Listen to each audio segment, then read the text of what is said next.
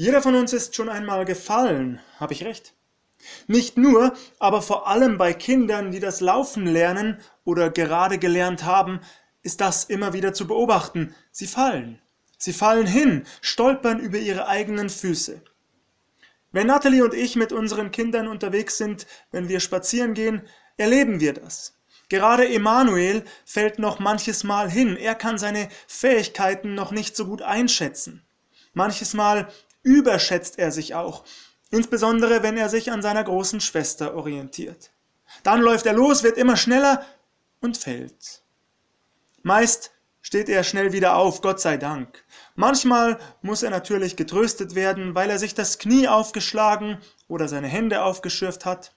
Aber in aller Regel ist der Schmerz schnell vergessen und er läuft weiter, so als wäre nichts geschehen. Ihr Lieben, heute soll es um Geschöpfe gehen, die auch gefallen sind, allerdings in einem ganz anderen Sinn als dem, den ich gerade genannt habe. Diese Wesen sind nicht deshalb gefallen, weil ihre Fähigkeiten noch nicht voll ausgebildet waren. Sie sind auch nicht beim Spazierengehen hingefallen, im Gegenteil, sie sind abgefallen. Sie sind abgefallen und das ganz bewusst. Vermutlich wissen viele von euch nun, von welchen Geschöpfen ich spreche, den Engeln. Zumindest einigen von ihnen. Diese Predigt kann nicht alle Unterschiede zwischen den Engeln in den Blick nehmen, wird wahrscheinlich nicht alle eure Fragen klären, aber das ist auch gar nicht der Sinn.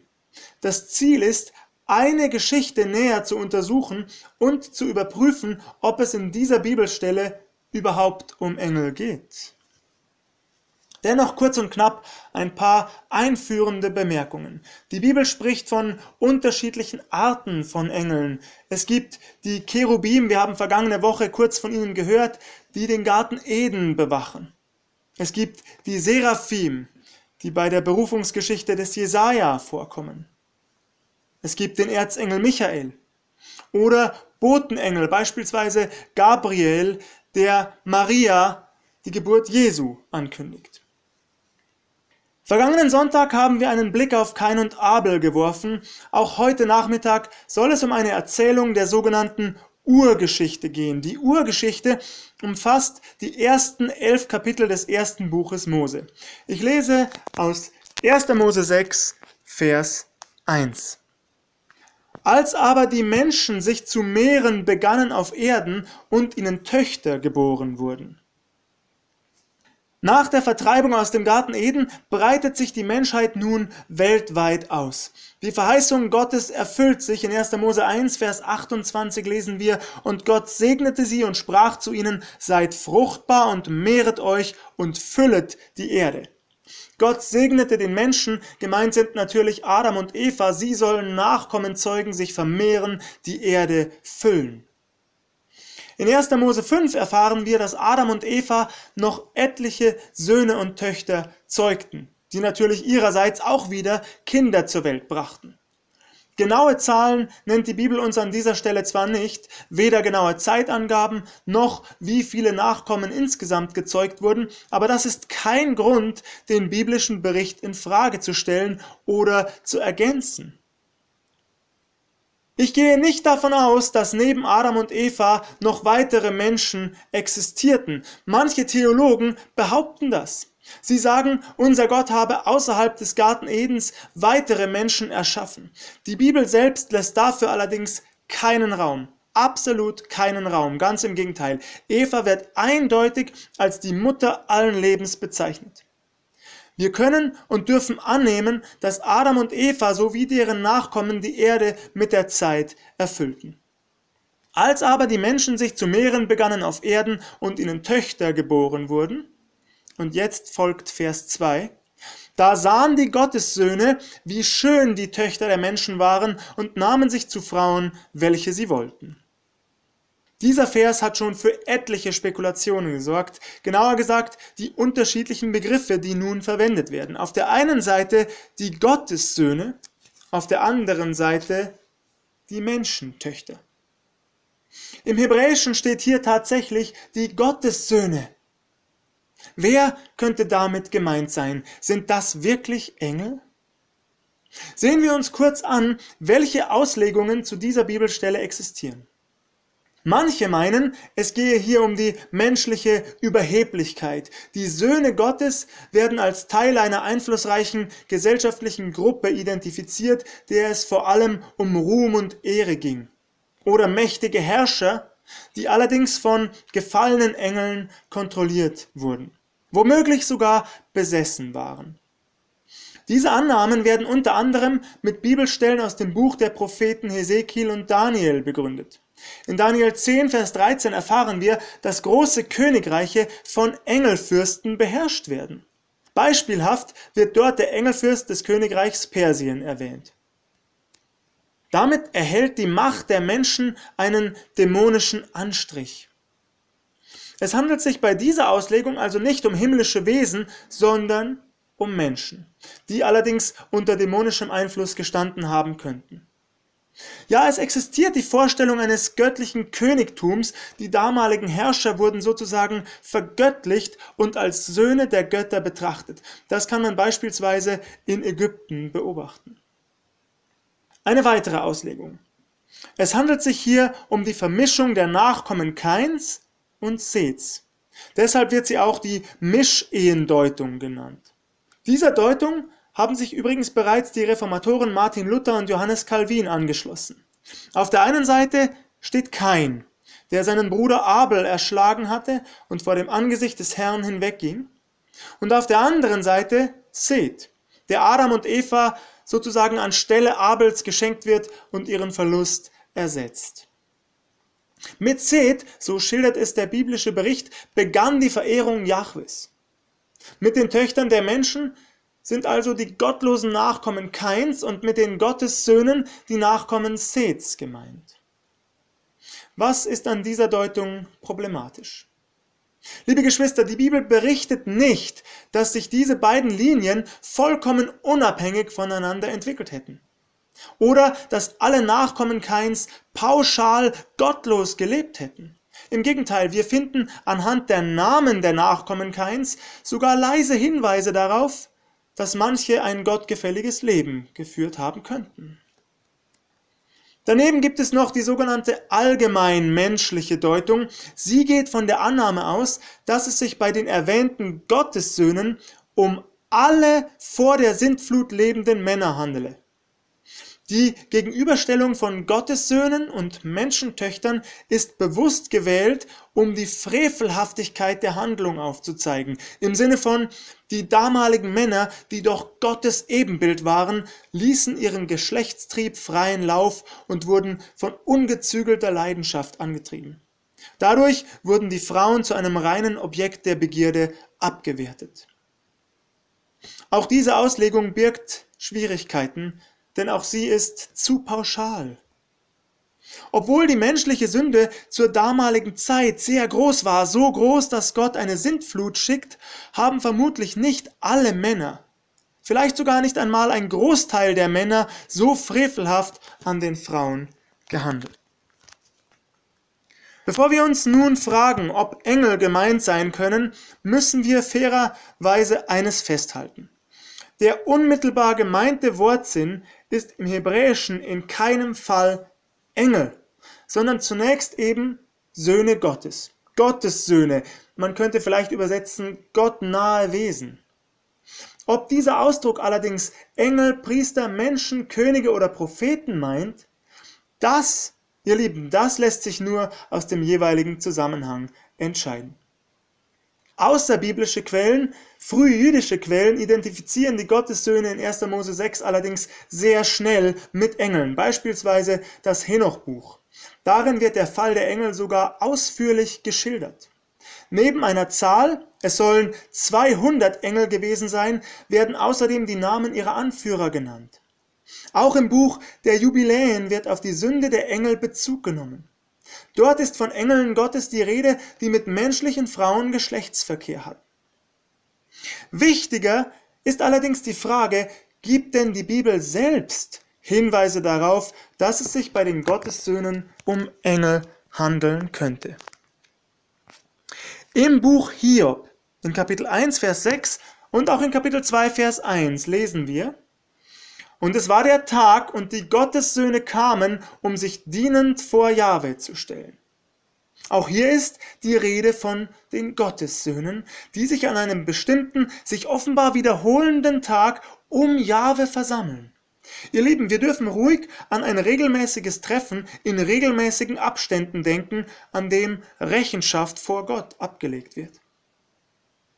Aus meiner Sicht wird hier klar, dass es sich bei den im Buch Hiob angesprochenen Geschöpfen um überirdische Wesen handeln muss, die mit einem ganz bestimmten Zweck bzw. zur Erfüllung einer ganz bestimmten Aufgabe geschaffen wurden. Diese Wesen sind Gott untertan. Jetzt wird es spannend. In Hiob 1, Vers 6 heißt es weiter, und es ging hin auch der Satan in ihre Mitte. In Hiob 2, Vers 1 weicht dieser Vers allerdings etwas ab. Dort nämlich kommt es noch zu einer wichtigen Ergänzung. Im Hebräischen wird nämlich für den Satan seine dienende Stellung betont. Was in Hiob 1, Vers 6 lediglich durch das Wort auch angedeutet wurde, wird im Hebräischen in Hiob 2, Vers 1 ganz eindeutig festgehalten. Der Satan untersteht Gott. Diese Beobachtungen legen nahe, dass es sich bei den im Dienste Jahwes stehenden Gottessöhnen auf keinen Fall um gottgleiche Wesen, Wesen handeln kann, genauso wenig um Menschen. Jahwe als der Schöpfer ist und bleibt unvergleichbar. Doch diese Wesen gehören offenbar zur himmlischen Sphäre. Sie sind Teil einer überirdischen Welt ohne dass der Gedanke an eine wie auch immer geartete Vaterschaft Jahwes mitspielt. Der Begriff Sohn wird also nicht in einem physisch-genealogischen Sinn gebraucht. Es wird zum Ausdruck gebracht, dass es sich dabei um die Zugehörigkeit zu Gott, zur himmlischen Welt handelt. In diesem Sinn wird das Wort Sohn beispielsweise auch gebraucht, wenn es um die Söhne der Propheten geht. Hierbei handelt es sich auch nicht um ein leibliches Verwandtschaftsverhältnis, sondern einfach um Angehörige einer ganz bestimmten Gruppe. Und um wen kann es sich bei dieser Gruppe nun handeln? Um bei den Gottessöhnen. Das Buch Hiob macht aus meiner Sicht sehr klar, dass hier nur Engel gemeint sein können.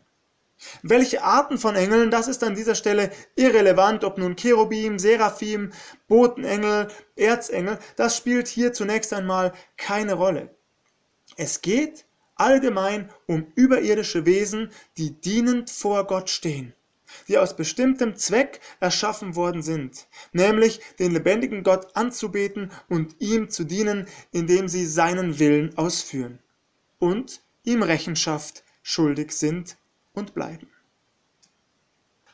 Weil unter anderem das Buch Hiob diese Schlussfolgerung nahelegt und auch an anderen Stellen Gottes Söhne mit Engeln identifiziert werden, ist es durchaus logisch und zulässig anzunehmen, dass es sich auch in 1. Mose 6 um Engel handeln muss.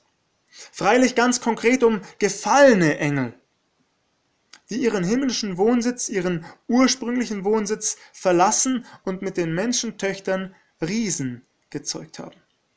Die Verbindung von himmlischen und irdischen Wesen ist eine frevelhafte Handlung, die von unserem Gott bestraft wird. In 1. Mose 6 ab Vers 3 heißt es, da sprach der Herr, mein Geist soll nicht immer da im Menschen walten, denn er ist Fleisch. Ich will ihm als Lebenszeit geben 120 Jahre. Es waren Riesen zu den Zeiten und auch danach noch auf Erden, denn als die Gottessöhne zu den Töchtern der Menschen eingingen und sie ihnen Kinder gebaren, wurden daraus die Riesen.